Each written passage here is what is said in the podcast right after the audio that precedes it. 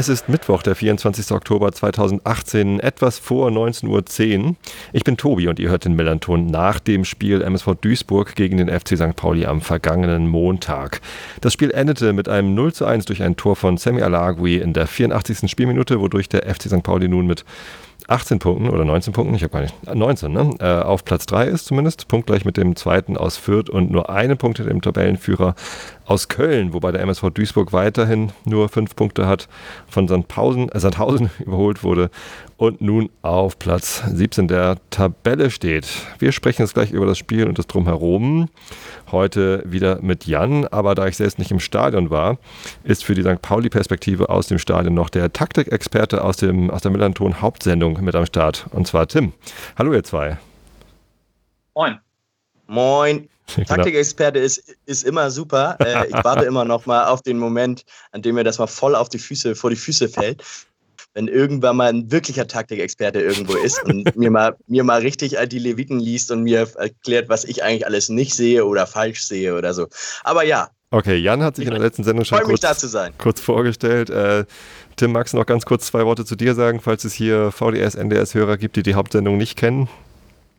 Genau, ich bin Tim, ich bin Teil auch der Hauptsendung ähm, im, vom Millanton. Bin auch, ich bin vorher, habe ich auch gebloggt, also auch geschrieben. Ähm, erst über den Nice Guys St. Pauli Blog habe ich geschrieben, dann bin ich in den Übersteiger-Blog ein bisschen reingerutscht, habe das dann irgendwann äh, nur noch den Übersteiger-Blog mit, mit Mike zusammen gemacht und jetzt bin ich dann mit rüber gewechselt, als wir das alles zentralisiert haben im Millanton. Und also, äh, ich glaube, jetzt sind wir eine schlag schlagkräftige Truppe inzwischen. Das ist eigentlich ganz cool. Gerade heute ein Beitrag, oder war das gestern schon der Beitrag von dir zum, zum Duisburg-Spiel auf millanton.de verblockt? Ja. Da kommen wir genau, später noch zu. Alles klar. Genau. Ähm, gut, dann kommen wir mal äh, zum Spiel. Äh, Jan, du vielleicht zuerst. Welchen Eindruck hattest du denn so von den ersten Minuten, als es dann losging?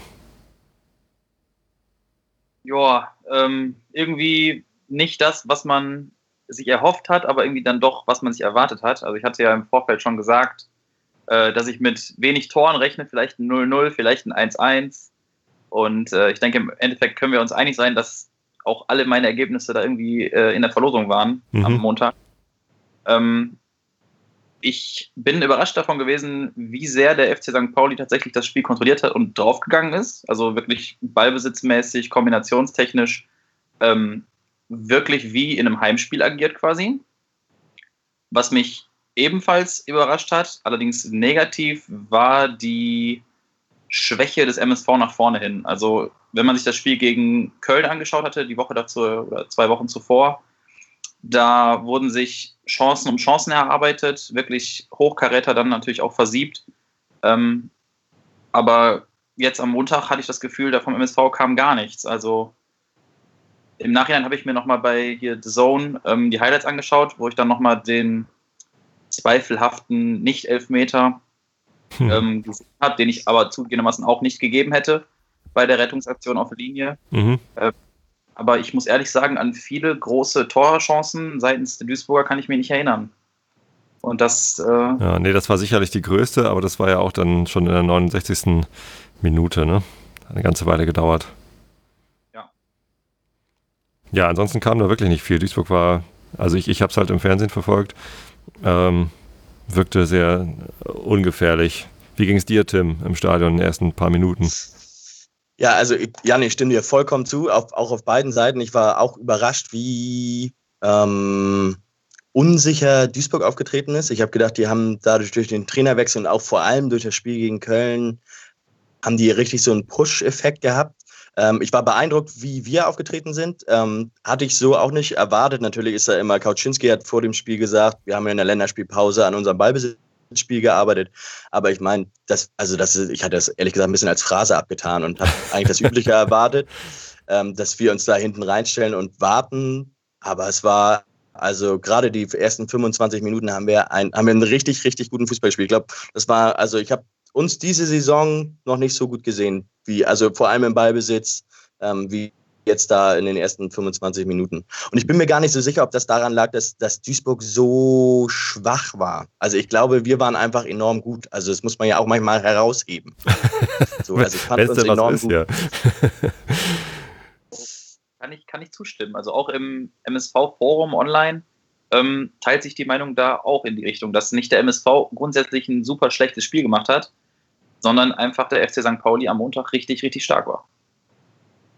Ja, den genau. Eindruck hatte ich am, am Fernsehen auch. Also ähm, neunte Minute, da kam Knoll nach vorne geschossen, hat einen Doppelpass mit Buchtmann gemacht und hat dann versucht, den Torwart zu tunneln. Er hat gerade noch so die Beine zusammengekriegt und äh, den Ball abgewehrt. Aber das war nur so einen, ein Beispiel aus dem, aus dem Angriffsspektakel äh, schon fast. Naja, Spektakel nicht, aber ähm, das war ja schon irgendwie ein Offensivspiel von, von St. Pauli ähm, haben das Spiel gemacht. Es war, also ich habe das Spiel, wie gesagt, am Fernsehen verfolgt und ähm, habe die ganze Zeit gedacht, so, naja, äh, das ist ja ein sicherer 3-0-Sieg. So fühlte sich das irgendwie an. Ja, wir haben es wir geschafft, ähm, viele Bälle, vor allem über die, über die rechte Seite, über Miyaichi und Duziak, ähm, da rauszuspielen, auch spielerisch das zu lösen. Wir haben davor, haben wir, oder in den Spielen davor haben wir das immer schnell vertikal gelöst und dann Miyaichi oder Schein ins 1 gegen 1 geschickt und hier, Junge, ähm, viel Glück, komm mal durch und wenn du durchkommst, dann entwickeln wir vielleicht eine Situation draus und diesmal sind dann Flum, Knoll, die sind dann gerne mal mit rausgerückt, haben ein schönes Dreieck gebildet und da haben wir sie, also da haben wir dann richtig das auseinandergespielt. Also die, die Angriffe richtig entwickelt sozusagen. Das war dann nicht so eine, komm, wir versuchen das mal, sondern das hatte echt, also ich hatte echt den Eindruck, das hatte Hand und Fuß so. Also, und ähm, auch die Ballgewinne, wo sie gewonnen wurden, die wurden nämlich dann auch genau in den Zonen, wurde darauf gepresst auf die Bälle so. Also da hatten, ich glaube, wer war das, Schnellhardt und, und Sousa, die, die, die beiden äußeren Spieler von Duisburg, die hatten auch echt einen ganz schweren Stand. Also den Sousa finde ich eigentlich nicht schlecht. Also der ist eigentlich, finde ich, eigentlich ein super Fußballer, aber oh, das war brutal schwer für die. Also die hatten immer eigentlich mindestens zwei Leute um sich rum, sofort. Also die konnten noch nicht mal, hatten also nicht mal Zeit für eine Ballannahme. So, das war echt, haben wir echt gut gemacht. Ja, 27 Minuten gab es noch einen Freistoß von Knoll, den er irgendwie so einen, so einen Meter ungefähr links über, den, über die Ecke gesetzt hat. Vielleicht einen Meter 50. War weniger gefährlich, als man sich das so erhofft hatte. Und in der 36. gab es dann noch so ein äh, bemerkenswertes Solo von Duziak, wo er irgendwie sich so gegen vier, fünf Leute durchgesetzt hat, gefühlt. Äh, dann aber irgendwie verzogen hat, ist er ihm über den Schlappen gerutscht oder so. Ähm, ja, war eine, eine, starke erste Halbzeit und ähm, ich, ich fühlte mich ganz gut. Ja, ein Halbzeitfazit von dir. Wie, wie, wie, was hast du in der Halbzeit gemacht? Halbzeitpause? Ich muss auf jeden Fall zustimmen, dass ähm, man zur Halbzeit mit dem 0-0 von Duisburger Seite aus mit Sicherheit gut bedient war. Mhm. Ähm, was beim MSV halt einfach auffällig ist und das auch schon in der ganzen Saison und auch in der letzten Saison, wir haben ein massives Problem ganz, ganz vorne in der Sturmmitte, also was den Abschluss angeht. Ich mhm. finde, gerade schon von, von Tim erwähnt, Schnellhardt und äh, Kauli Sousa ähm, im Verbund mit Fröde, also quasi die drei Mittelfeldspieler, die auch Defensivaufgaben übernehmen die haben eigentlich einen guten Ball gespielt, waren natürlich immer sehr schnell bedrängt von Knoll und Flum. Aber ich denke, die haben durchaus eine Ballsicherheit gezeigt und auch nach hinten hin eigentlich gut gearbeitet.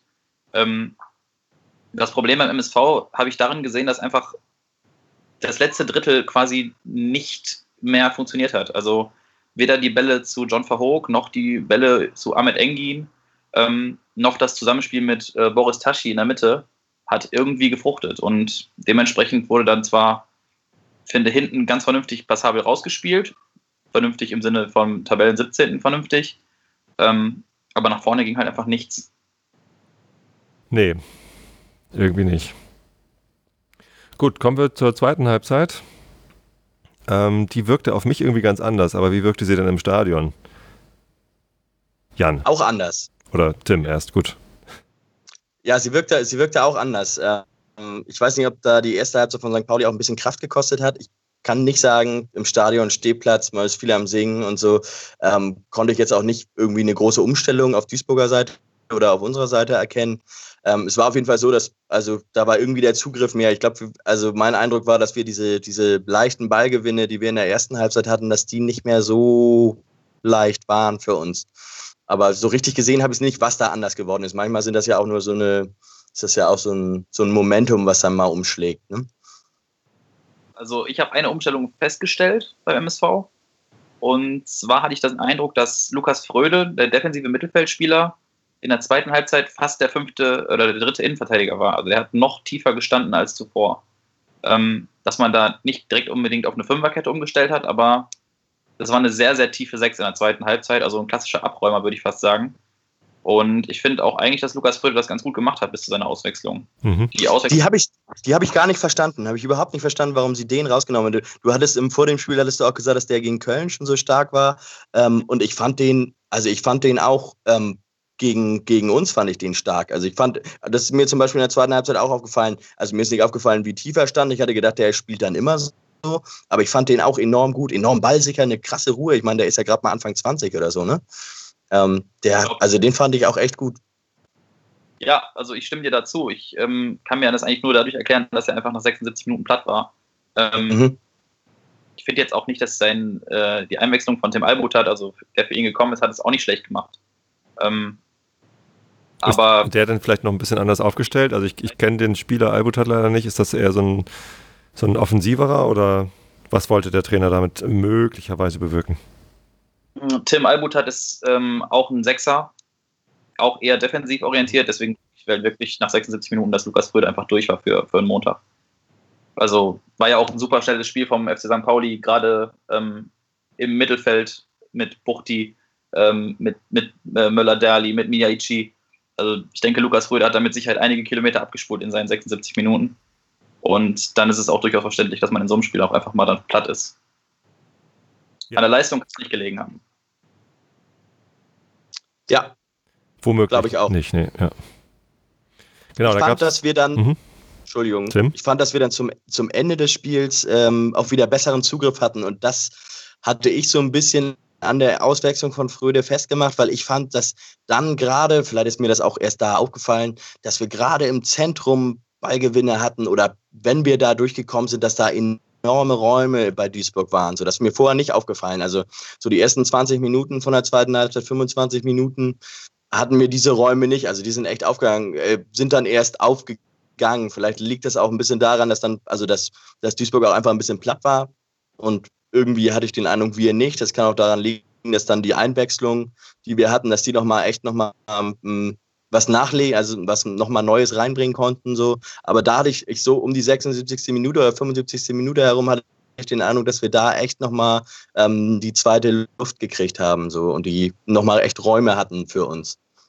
Also ich glaube, in der Situation haben wir es auch auf jeden Fall mit einer Kopfsache zu tun. Also wenn ich jetzt an den FC St. Pauli denke, dann fällt mir jetzt spontan ein, dass in den letzten Wochen, gerade in der letzten Viertelstunde, Spiele gewonnen wurden.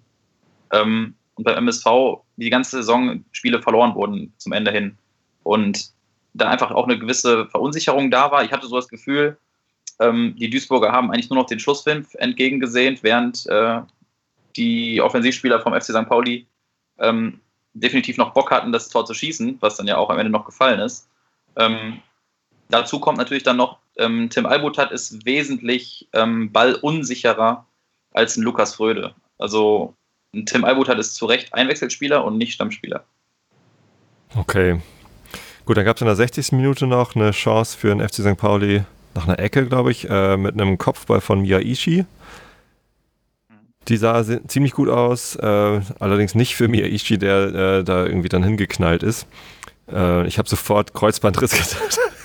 Ja, ich auch, ich auch. Ich habe sofort, der hatte in der ersten Halbzeit, der hatte in der ersten Halbzeit auch schon so eine Situation, wo er irgendwie sich am Knie wehgetan hat. Da habe ich auch oh. sofort gedacht, jetzt ist wieder vorbei. Also ja. da habe ich echt Angst bei dem Typen. Und er wurde ja auch dann drei Minuten später ausgewechselt nach dieser Chance. Allerdings nur mit muskulären Problemen, stellt sich jetzt hinterher raus. Also äh, der ist schon wieder im Training. Alles nochmal gut gegangen. Genau, kommen wir auf die 69. Minute. Ähm, Chance für MSV Duisburg ausnahmsweise mal. Wie sah das aus im Stadion? Das ist das, wo Duziak den Rettungstat auf der Linie da gemacht hat. Ja, ich muss zu meiner Schande gestehen, dass ich in dem Moment gar nicht äh, hingeguckt habe. habe es tatsächlich nicht gesehen, habe dann nur den Aufschrei gehört und dann. Aber warst auch überzeugt, dass es Elfmeter geben muss? nee, ich habe wie gesagt überhaupt nichts gesehen. Also ich habe in dem Moment auch nicht gesehen, dass jemand im 16er lag. Ähm, was mir dann später aufgefallen ist, ja, der lag auch dann hinterm Tor nach der Aktion. Also mhm. er hat es quasi direkt ins Ausgelaufen und hat sich hinter das Tor gelegt. Deswegen war für mich in dem Moment gar nicht klar, warum alle pfeifen. Ähm, ja, also wie gesagt, ich habe es nachher nochmal mir im Bezahlportal angeschaut und ähm, ja, ich hätte, ich hätte ihn auch nicht gegeben. Also ich denke, auf der Linie ist so eine Klärungsaktion, im Endeffekt ist er vor dem Kopf am Ball. Ähm, der Kopf ist eher tief, als das Bein extrem hoch ist. Also für mich eine blitzsaubere, gewagte, riskante, aber blitzsaubere Aktion von, ich glaube, ähm, Duziak war es, ne? Mhm. Genau. Tim, was hast du? Wie sah es im Stadion aus? Hast du hingeguckt? Ja, ich, ich bin im im Gästeblock war man also weiter weg als im Gästeblock geht, glaube ich, nicht von der Situation. Ach so, okay. Ähm, ich ich habe ich hab da auch nicht viel gesehen. Das Einzige, was ich da gesehen habe, war, dass da irgendwie, dass also diese Klärungsaktion und danach hatte ich mir eigentlich eher Sorgen um den Duisburger gemacht, weil der da lag und ich habe irgendwie gedacht, also wir waren uns halt auch nicht sicher, was da passiert. Ich habe gedacht, er hat sich richtig, richtig wehgetan. So. Ich hatte gar nicht so im also klar, durch die Reaktion hast du ein bisschen mitgekriegt, aber ich hatte gar nicht so mitgekriegt, dass das irgendwie so eine strittige Elfmeterentscheidung war. Ich dachte einfach nur, dass das irgendwie eine Reaktion auf die Chance war und darauf, dass, verletzt, dass er verletzt war und dann die, ähm, die St. Paulianer weitergespielt haben. Und dann sind ja, es sind ja schon während die, während St. Paulianer weitergespielt haben, sind ja die Betreuer von Duisburg schon äh, losgelaufen. Und dann habe ich gedacht, das ist richtig was passiert, weil ich auch nicht gesehen habe, dass der Duisburger äh, außerhalb lag. Und dann habe ich gedacht, okay, wenn die Betreuer schon loslaufen, ohne dass der Schiedsrichter das Spiel unterbricht, dann, äh, dann oh ist richtig was passiert. Ja. ne? Und äh, das, also das war eher so meine, meine, mein Empfinden in der Situation so. Mhm. Ich übrigens heute nochmal, ähm, wie gesagt, ich bin ja auch im MSV-Portal unterwegs und dann wurde auch ein Bild hochgeladen von ähm, Ahmed Engins Instagram-Story und äh, man kann auf jeden Fall sehen, dass sein Gesicht extrem geschwollen ist. Also der hat richtig den Schlappen ins Gesicht bekommen leider war halt, glaube ich, der Schlappen halt vorher noch am Ball. Also ganz klar. Deswegen tut weh, mit Sicherheit hart getroffen worden, aber für mich kein Elfmeter. Im Fernsehen sah es übrigens äh, gar nicht so schlimm aus. Also ich habe als erstes gedacht, scheiße, das gibt einen Elfmeter, weil ne, zu hohes Bein oder keine Ahnung was. Ich, ich glaube nicht, dass es eine leichte Entscheidung im Stadion war für den Schiedsrichter. Also ich, so sehr ich den, den Videobeweis scheiße finde, da hätte er wahrscheinlich geholfen, um dann die korrekte Entscheidung zu treffen, nämlich kein Elfmeter. Äh, haben sie jetzt auch ohne Videobeweis geschafft, aber in der Situation, ähm, denke ich mal, war es echt schwer. Es sah allerdings nicht so aus, als ob er den, den Fuß voll ins Gesicht bekommen hätte, sondern es sah eher so aus, ähm, als hätte ihn wohl am Kopf getroffen, aber nicht so schlimm. Und dass, dass er sich dann da auf den Boden legte, dachte ich so, naja gut, jetzt versucht er halt noch irgendwie den, den Elfmeter zu bekommen oder so. Ähm, ja, manchmal kann man es echt schwer beurteilen, äh, was dann tatsächlich passiert ist, sowohl im Stadion als auch auf den Fernsehbildern. Aber getroffen wurde er anscheinend allemal. Gute Besserung an den Engin, äh, falls notwendig noch dann, äh, dass er sich wiederholt. Aber ich finde auch, also von den Fernsehbildern, ähm, es ist absolut vertretbar, diesen Elfmeter nicht zu geben. Wenn man ihn gegeben hätte, hätten wir uns wahrscheinlich nicht beschweren müssen. Also doch darf man, man darf sich immer beschweren, aber ähm, ja, es ist eine gewagte Rettungstat auf jeden Fall. Aber ich denke auch, es ist absolut äh, okay, den Elfmeter nicht zu geben. Gut, dann äh, noch eine Chance in der 79. Minute. Henk Fährmann nach einer Flanke von Buchtmann, die er so direkt abnimmt und dann irgendwie so schräg aufs Tor schießt. Abgefälscht von, ich weiß gar nicht, wer es war. Einem Verteidiger, ich glaube Bomheuer. Kann auch sein. Wer auch immer. Ähm, und ja, dann war es auch schon soweit. In der 83. Minute dann Einwechslung von Semi Alagui, direkt im Anschluss Ecke. Und erster Ballkontakt Alagui gleich völlig freistehend, Kopfball ins Tor. Ja, das war bemerkenswert, wie frei der gewesen ist. Also ich habe mir ja. dann die Situation, das Tor irgendwie nochmal angeguckt. Boah, war der frei. Also die Räume da, das war echt also es war, ich war echt total baff. Also mich hatte sowieso schon gewundert, St. Pauli spielt ja sonst ganz total gern bei Ecken diesen, mein Bruder hat den mal im, im, in der Hauptsendung von Millanton, hat er das mal relativ schön Affenfelsen genannt, mhm. dass die sich da alle vorne am Fünfer versammeln irgendwie und dann da einfach einfach Chaos stiften wollen und dann wird da der Ball irgendwie reingeschippt und dann mal gucken, was passiert. Und da hatten wir dann irgendwie zweite Halbzeit auch schon bei der Ecke, die von der Chance von Fährmann da kam. Da war das auf einmal so eine Situation, dass man da irgendwie die, die Leute irgendwie auf einmal frei blocken wollte. Also da hat sich dann einer einmal hingestellt und dann haben die, die langen Leute da, also ich weiß nicht gar nicht wer, für Fährmann haben sie wahrscheinlich gespielt oder für, für Avevor, dass die so richtig frei geblockt werden sollten. Und das, ähm, ja, das war ja bei unserem Tor noch nicht mal nötig. Also, also Alagi ist ja so völlig vogelfrei da durchgelaufen. Das war, fand ich echt krass, also dass das möglich war. Ja, Jan? das ist nicht das mhm. Gegentor, was wir dieses Jahr bekommen haben. Also ähm, bei Ecken sind wir extrem schwach irgendwie, da stimmt die Zuordnung überhaupt nicht. Ähm, was mich jetzt über, nochmal überrascht hat, als ich das mir mal angeschaut habe, ähm, Andreas Wiegel scheint sich da irgendwie wegzuducken in der Situation. Also der, der am nächsten noch an Sami Alagovi dran stand, äh, scheint sich in dem Moment einfach wegzudrehen und sich zu ducken. Ich weiß nicht wieso, ob er sich da auf den Torwart verlässt, dass er rauskommt. Ähm, grundsätzlich würde ich ja sagen, der Ball fällt auf jeden Fall ins Torwartgebiet. Also ich sag mal, alles innerhalb des Fünfers, würde ich sagen, ist Torwartgebiet bei einer Ecke. Und gerade zentral in der Mitte des Fünfers ähm, müsste eigentlich der Torwart auch rauskommen. Ja, vielleicht auch Torwartfehler. Ja. Also auf dieser ist auf jeden Fall diskutabel. Ich fand jetzt den Kopfball, muss man auch dazu sagen, der war jetzt ja auch nicht sonderlich platziert. Also Alagi hat das ja auch im, im Rückwärtsfallen, hat er den geköpft. Also da fand ich auch, also fand ich jetzt nicht so, dass das irgendwie unhaltbar gewesen wäre. Muss ich jetzt ehrlich sagen, ich bin kein Torwart und ist wahrscheinlich auf der, in der, in der, in der, in der Hitze des Gefechts ist es dann noch ein bisschen schwieriger, weil man viele Sachen bedenken muss, aber ähm, da kann man auf jeden Fall drüber diskutieren, dass da, äh, dass es da Torhüter gibt, die da anders reagiert hätten. Möglich, ja. Also ich kann dir sagen, ich bin Torwart und äh, aus meiner Perspektive ist es so, bei einer Ecke hast du zwei Sekunden Zeit von der Ecke bis zur Mitte, was den Ball angeht. Du hast aber nur eine Zehntelsekunde Zeit vom Kopfball bis zum Tor. Und deswegen sollte man sich als Torhüter in so einer Situation, sobald es möglich ist, immer in Richtung Ball begeben, bevor der Ball irgendeinen Feldspieler am Kopf trifft, weil dann wird er abgefällt und du hast keine Zeit mehr zu reagieren. Und ich denke, gerade bei einem Ball wie diesem, wo man tatsächlich sehen kann, dass der in der Mitte runterfällt, direkt vor dem Torwart, ähm, da sehe ich den Torwart in der Pflicht, da auch zwei, drei schnelle Schritte zu machen und eventuell mit einem Knie und äh, einer Faust da hochzugehen. Na, also ich fand es eigentlich ganz bemerkenswert, dass äh, das Tor nach einem Standard gefallen ist, nachdem man in der ersten Halbzeit wirklich ein tolles Offensivspiel gemacht hat, überhaupt das Spiel gemacht hat.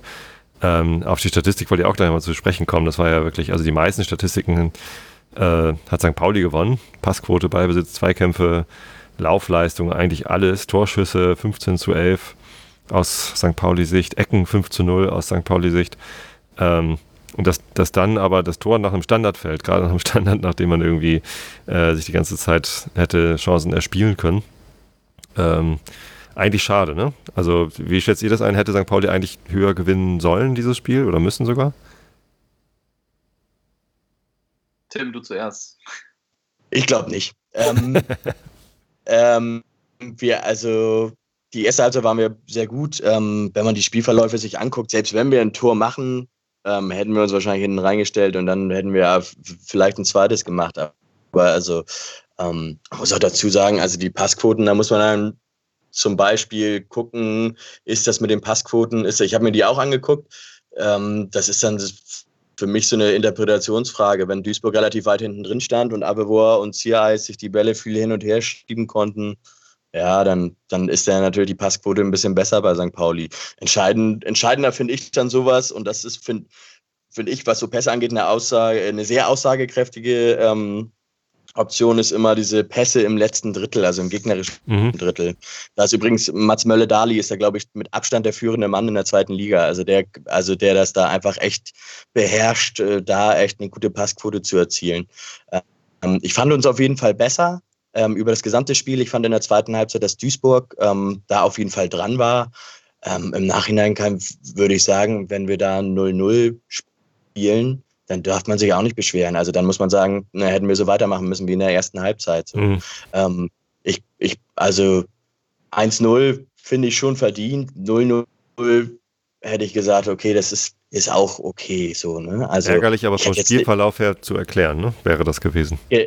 Genau, und hätten wir so weitergespielt wie die ersten 25 Minuten, klar, dann hätte man, dann wäre dann wäre es auch zwangsläufig passiert. Also Duisburg kann ja auch nicht die ganze Zeit diese Welle um Welle, das, das können die ja nicht, ähm, können die ja nicht die ganze Zeit immer abfedern und die ganze Zeit immer verteidigen. Deswegen glaube ich auch, dass wir auch am Ende nochmal besser geworden sind, weil wir halt enorme Qualität auch bringen konnten von der Bank, mit, wenn man Fährmann dann einfach nochmal einwechselt oder nochmal einen Richard Neudecker, ähm, da konnten wir halt einfach nochmal echt Druck aufbauen, während ähm, du hast das gesagt, Jan, während man da mit Albut hat jemanden einwechselt, der der, wie du sagtest, zu Recht auf der Bank sitzt.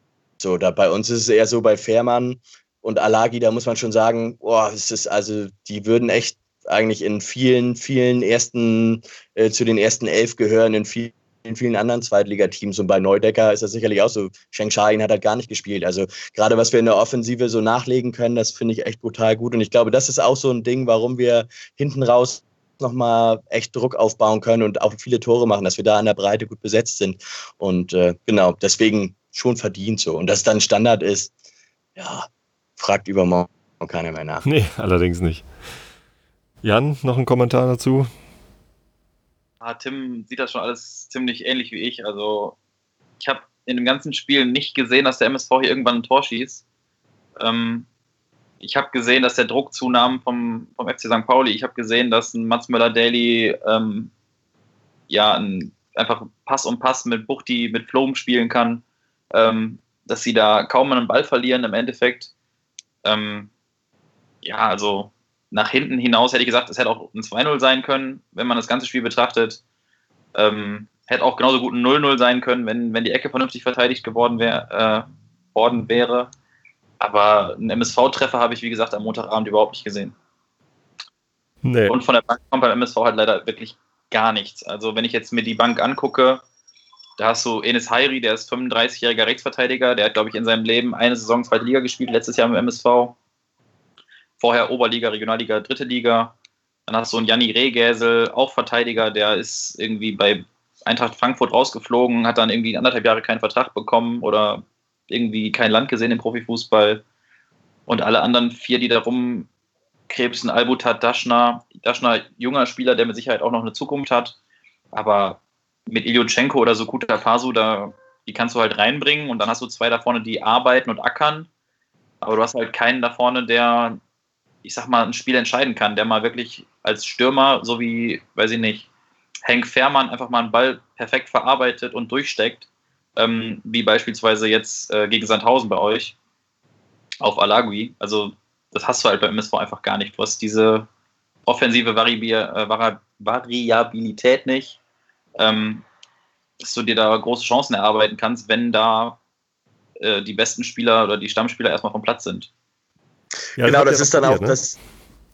Entschuldigung, das, äh, das, habt ihr ja noch probiert, direkt nach dem Gegentreffer äh, wurde Ex-St. Pauli-Stürmer gegen Ex-St. Pauli-Stürmer getauscht. John Verhook musste vom Platz und Sukuta Pasu kam rauf. Ähm, aber dem ist halt auch nichts mehr geglückt. Also das sah man auch, dass da von der Bank nichts wirklich kam, wobei von unserer Bank halt eigentlich immer was Gutes kommt. Also Kauczynski hat ja in den letzten, wie viel? Äh, fünf Spielen immer den Torschützen eingewechselt oder so. Außer bei, beim HSV natürlich, weil wir da kein Tor geschossen haben. Aber ähm, da hat er ja echt ein, ein, glückliches Händchen einerseits und andererseits einfach wirklich eine, eine Bank sozusagen. Eine Bank auf der Bank. Also wenn ich mir die Namen auf der Bank durchlese beim FC St. Pauli, das geht dann Nerich, Neudecker, Alagui, Shahin, Fährmann. Ähm, die fünf werden bei uns alle Stammspieler. Also Ersin Seje, der vielleicht nicht. Sven Brodersen, der vielleicht sogar schon, ich weiß es nicht. Also Torhüter-mäßig sind wir da nicht so perfekt aufgestellt. Aber wie gesagt, Nerich, Neudecker, Alagui, Shahin, Fährmann, die werden bei uns alle in der ersten Elf. Ja, und Cehi hat auch schon den einen oder anderen tödlichen Pass gespielt. ja, der kann auch was, das stimme ich zu. Der C hier, der ist, an dem haben wir, glaube ich, noch viel Freude. Ja. Ähm, was, was bemerkenswert ist, oder was, was ich noch loswerden möchte zu dem Spiel, ist, ähm, was auch im, vor dem Spiel gesagt wurde, ich glaube, es tat euch in, in diesem Spiel ganz besonders weh, dass ähm, der Ex-St. Paulianer äh, Gio, dass der gefehlt hat. Ähm, weil wenn St. Pauli eine Schwäche hat in der Defensive, dann ist es definitiv das Eins gegen Eins über die Außen, über unsere defensiven Außen. Und das, da ist der Typ natürlich prädestiniert für mit seiner Geschwindigkeit. Und ich glaube, der hat echt so gefehlt bei euch. Also ich glaube, dann wäre das auch nochmal ein anderes Spiel gewesen. Dann hätten sich Duziak und Buballa auch vielleicht in der Rückverteidigung nicht so viel Freiheiten erlauben können, wenn man da so jemanden hat, der mit der Geschwindigkeit dann auch auf die anlaufen kann oder sich da allgemein bewegen kann. So, ich, also der hat echt gefehlt in eurem Spiel. Ah, da muss ich anders, muss ich irgendwie entgegenhalten, weil ich denke, Kauli Sousa und Ahmed Engin sind halt genau derselbe Spielertyp. Also Kauli Sousa ist auch blitzschnell über außen, super Technik, starkes Dribbling. Ähm, Ahmed Engin eigentlich auch. Ich wundere mich, dass Engin in der Sturmmitte eingesetzt wurde dieses Mal. Ähm, den hätte ich eigentlich eher auf der, auf der linken Mittelfeldposition anstatt von, anstelle von äh, Schnellhardt gesehen. Ähm, aber ja, ich, grundsätzlich stimme ich dir da auch zu. Also Giao ist mit Sicherheit eine Waffe. Ähm, da sind wir froh, wenn er zurück ist. Das war mir vor dem Spielgespräch komplett entfallen, dass der ja sogar ein Jahr bei uns gespielt hat. Noch gar nicht so lange her, sechs, sechs sieben Jahre, ne? Ja. Ich glaube, ja, relativ in den USA rübergekommen, da war er aber bei euch, ja. Noch ganz jung in seiner Karriere. Gut, jetzt ist es so. Ihr fünf, wir äh, reichlich Punkte. Also genügend. ich weiß nicht, ob die jetzt irgendwie schon anfangen vom, vom Aufstieg zu reden. Irgendwer bestimmt äh, unter den Fans, im Verein hoffentlich nicht. Ähm, 19 Punkte haben wir. Das ist der halbe Klassenerhalt. Das finde ich, find ich ganz beruhigend. Bei euch sieht es jetzt noch nicht so rosig aus. Ihr seid mitten im Abstiegskampf und das jetzt irgendwie von Anfang an mit fünf, Stunden, äh, fünf Punkten. Nächstes Spiel auswärts in Ingolstadt, die auch fünf Punkte haben. Was geht da ab? Kurzer Ausblick. Ja, was geht da ab? Also normalerweise musst du das Ding gewinnen. Also so wie Ingolstadt aktuell drauf ist. Ich glaube, die haben jetzt die letzten vier Spiele auch alle verloren. Duisburg, muss man sagen, die letzten drei Auswärtsspiele nicht verloren. Sprich 2-2 in, in Union Berlin, was ja auch ein Ausrufezeichen erstmal ist. Ähm, der Auswärtssieg in Köln. Also ich bin ganz optimistisch und ich denke, die meisten in der MSV-Gemeinde sind es auch. Hm. Ja, Ingolstadt hat ja auch gerade den Trainer, äh, nicht den Trainer, den Sportdirektor auch nochmal entlassen. Also da geht es auch echt drunter und drüber bei denen gerade. Ob, ob man will oder nicht, sowas strahlt ja auch immer auf die Mannschaft ähm, ab. Kann man beim HSV mal nachfragen, ob die das schon mal überlegt haben, wie das ist mit Trainerwechseln. Aber das, also da bin ich mir ganz sicher, dass das, äh, dass das ähm, bei Ingolstadt noch prekärer ist, die Lage, als bei euch. Wobei ich bei euch mir manchmal ein bisschen, also jetzt, auch wo du das gesagt hast mit der Bank und die, die Bankspieler auch mal eingeschätzt hat, hast, äh, das ist natürlich auch echt ein bisschen dünn dann so, ne? wenn man in die Saison geht und du selbst schon sagst, da ist nicht so viel Substanz, die man dann mal nachlegen kann. Ne? Ja, zum einen das und zum anderen hast du halt wirklich zwei super starke Außenspieler, die aktuell verletzt fehlen, mit einmal ähm, ja, Giao und mit Moritz Doppelkamp. Ähm, ah ja, Stoppelkamp, genau, der ist ja auch noch da. Saison, der fehlt auch noch. Der ist jetzt wahrscheinlich gegen Ingolstadt wieder dabei, so wie ich das mitbekommen habe. Aber grundsätzlich sehe ich das Problem im MSV nicht hinten, nicht in der Mitte, sondern einfach vorne. Ich drücke euch mal die Daumen. Für uns geht es weiter am Sonntag zu Hause gegen Kiel. Da wird äh, übrigens gerade parallel die äh, vor dem Spiel Sendung aufgenommen. Das macht Yannick. Ähm, erscheint dann morgen. Und äh, wir können da relativ entspannt reingehen. Buchtmann wird voraussichtlich fehlen, weil er sich beim Spiel bei euch in, in Duisburg äh, irgendwas am Muskel verletzt hat. Was war da?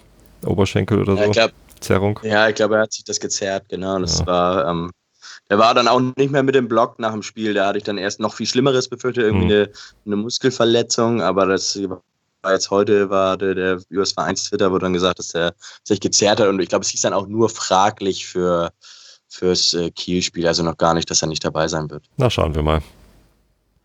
Gut, äh, kommen wir noch ein bisschen zum Drumherum. Wir haben jetzt zwar schon irgendwie äh, viel gesprochen, aber ist ja auch alles äh, äußerst interessant irgendwie aus diesen beiden Perspektiven. Allerdings, äh, und darauf wollte ich jetzt drauf zu sprechen kommen, ähm, hattet ihr gar keine so unterschiedliche Perspektive, oder Jan?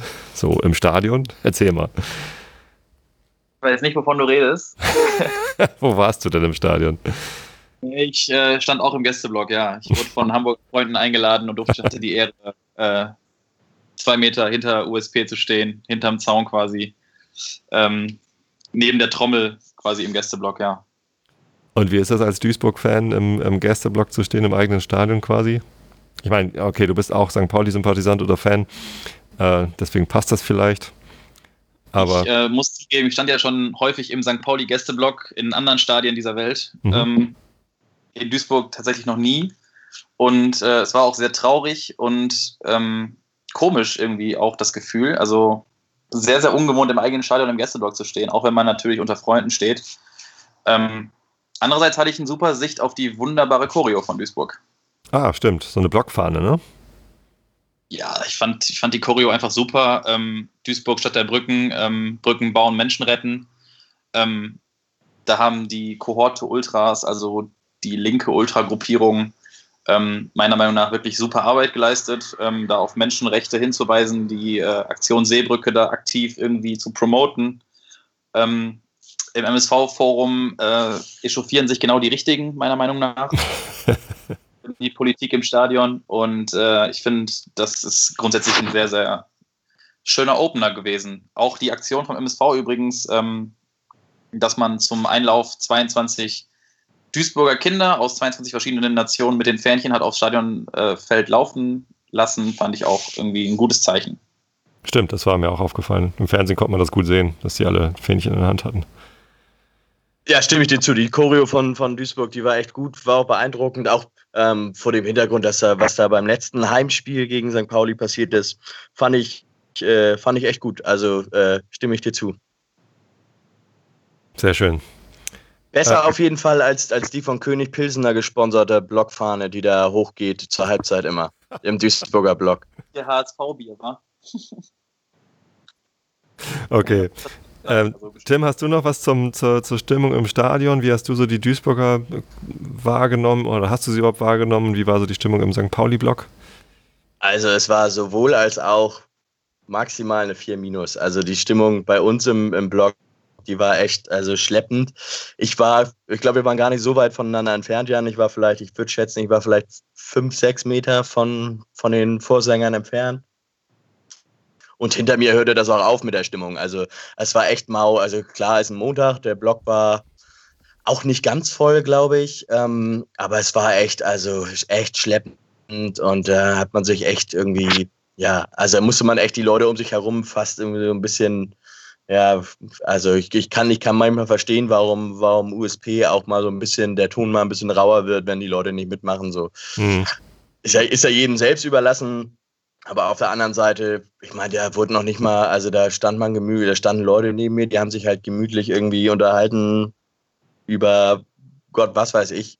Und äh, das können sie dann auch gern ein paar Meter weiter hinten machen, so, ne? Also, wenn die sich nicht für das Spiel interessieren dahinter sich irgendwie Leute, die alles geben und da irgendwie ähm, von denen irgendwie angeguckt, ein bisschen, bisschen grimmig angeguckt werden, weil sie ja auch so laut singen, so ungefähr, dann, dann ja, weiß ich auch nicht, was ja. ich da, also, aber es war allgemein, war die Stimmung echt mau. Ich von, vom, vom Heimbereich habe ich gar nichts gehört.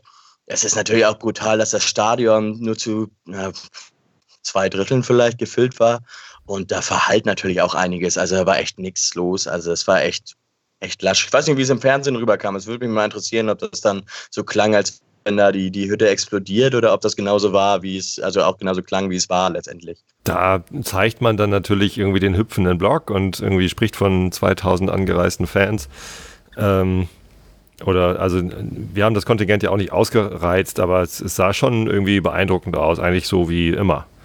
So. Ne, da, da wurde auch irgendwie eigentlich nur positiv über den St. Pauli Support berichtet. Gehört habe ich, also den, den Sound haben wir nicht so gut gehört. Ähm, ich war ja in London, auch ganz lustige Geschichte. Da, ähm, ich war äh, jobmäßig in London unterwegs und abends sind wir dann, haben wir geguckt, wo kann man hier St. Pauli gucken, weil mein, mein Kollege, mit dem ich da war, ist auch St. Pauli-Fan. Sind wir auch öfter mal zusammen im Stadion. Und dann hieß es ja Zeitgeist, geht ins Zeitgeist in Vauxhall. Und ja, wir haben uns irgendwie da auf den Weg gemacht, da war dann eine große Leinwand. Ich hätte jetzt gedacht, dass da mehr los ist, dass das da voller ist, aber ja, waren so weiß nicht, 20, 30 Leute, es verteilte sich so ein bisschen. Es war jetzt nicht so äh, Blockhüpf-Atmosphäre äh, oder so, aber es war schon ganz witzig so. Und, und die bei den spannenden Szenen ging dann auch so ein Rauen durch den Laden, das war ganz gut. Und nach dem Tor wird dann auch irgendwie entsprechend gejubelt und St. Pauli gerufen und das war, das war schon ganz witzig. Ähm, aber eben dadurch, dass es eine, eine Kneipe war und dass da eben auch äh, Betrieb war und Lärm war, haben wir den, den Sound nicht so laut gehört. Also wir haben kein, keine Support-Gesänge von, von Weder noch gehört. Ja. Wie viel passen rein in das Stadion? Knapp 30 oder so, ne? Also es waren tatsächlich ziemlich genau zwei Drittel ja. Plätze belegt, ja. 31.500 passen rein, 20.130 waren da laut Kicker. Ja, das ist, das ist tatsächlich schon leider so das Maximum, was im Moment geht in Duisburg. Also außer gegen Bochum äh, wird da, ja, außer und gegen Köln natürlich, aber hm. in den anderen Spielen, da krebsen wir da irgendwie bei 13.000, 14.000 rum, was halt absolut scheiße, ja, scheiße ist, ja. Macht keinen Spaß, ähm, ne? Ja, das Problem ist halt einfach, wenn man, wenn man Duisburg sieht und auf der Landkarte guckt und mal einen Kreis drum macht, 50 Kilometer, äh, dann hast du da Dortmund, Schalke, du hast Gladbach, du hast Köln, du hast Düsseldorf. Ähm, da bleibt nicht mehr viel über, wenn du als lausiger Zweitligist ab und zu mal in der dritten Liga rumkrebst. Mhm. Ähm, was mir halt in letzter Zeit aufgefallen ist, äh, ist einfach ähm, die Generation der heute 16- bis 20-Jährigen, die Leute, wo man sagt, okay, das sind die, wo man als erstes mal ins Stadion geht, alleine, wo man vielleicht eine Fernidentität irgendwie bildet die gibt es irgendwie in der Masse nicht mehr in Duisburg. Also der Altersschnitt, der habe ich das Gefühl, der steigt da von Jahr zu Jahr. Ähm, man ist jetzt seit ziemlich genau, ja, vor zehn Jahren sind wir abgestiegen aus der Bundesliga. Ähm, zwischendurch, ich glaube, drei Jahre dritte Liga. Das, äh, das merkt man dann schon, dass da einfach der Nachwuchs leider fehlt, ja. Stimmungstechnisch geht es da auch seit Jahren bergab, muss man ehrlich sagen. Hm. Das ist ja ein Downer jetzt. Äh, Tim, erzähl du doch noch mal ganz kurz. Ich meine, du hast es zwar im Blogartikel auch schön beschrieben, aber äh, wie war deine Anreise so? Hast du was Lustiges erlebt? Hashtag Suggestivfrage.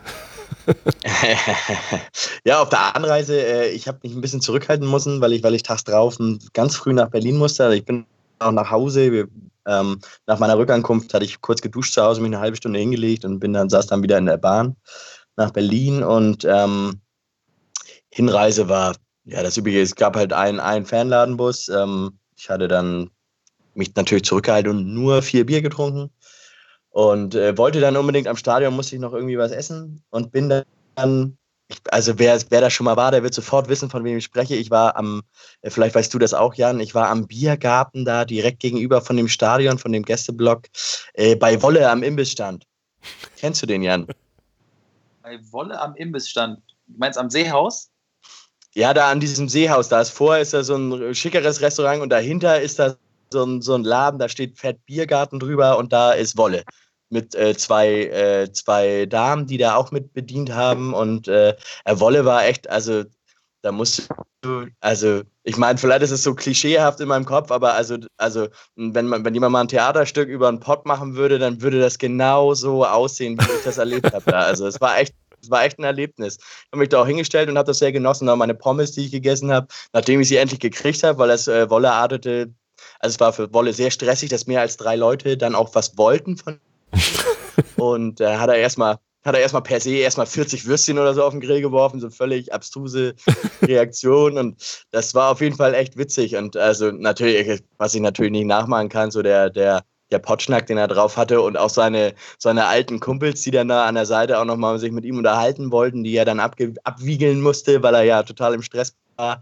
Äh, das war echt ein Erlebnis. Also äh, für sowas fahre ich auch gern auswärts. Wunderbar. Schön, cool. dass es dir bei uns gefallen hat. Alright, ich glaube, dann haben wir es. Oder möchte noch jemand von euch was ergänzen? Haben wir noch irgendwas vergessen? Ich denke, wir sind durch. Das war's, ne?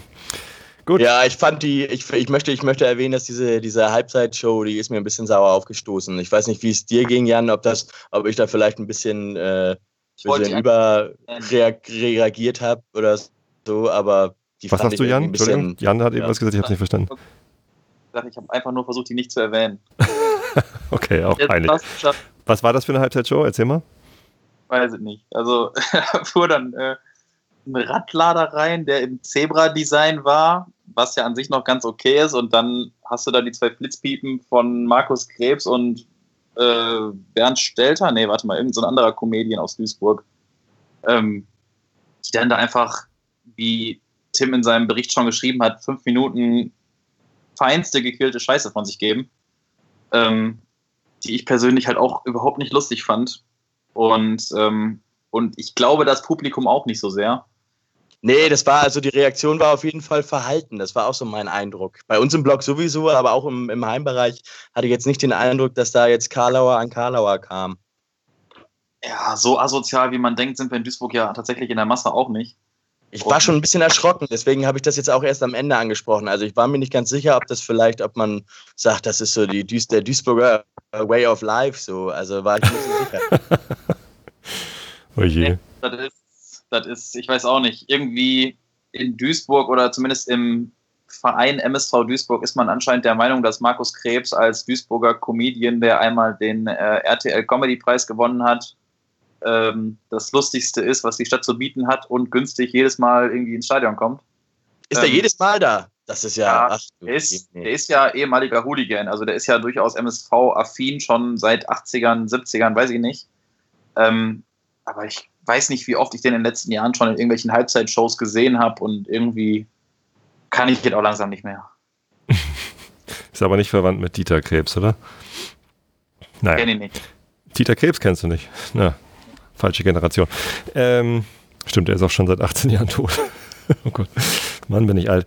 Ähm, ja, nee, aber dann äh, decken wir darüber ansonsten den Mantel des Schweigens über diese Halbzeitshow. Und kommen zum Ende. Auf diesem Kanal geht es weiter mit der vor dem Spiel Sendung äh, für das Heimspiel gegen Kiel. Wie gesagt, äh, ist Yannick da schon gerade dran. Und Genau, dann vielen Dank für die Teilnahme, Jan, an beiden Sendungen und dir auch, Tim, für äh, deinen Beitrag aus, aus der St. Pauli-Brille im Stadion. Ja, immer wieder ja, gerne. Und äh, euch Zuhörern, Dankeschön für die Aufmerksamkeit und bis zum nächsten Mal. Forza St. Pauli!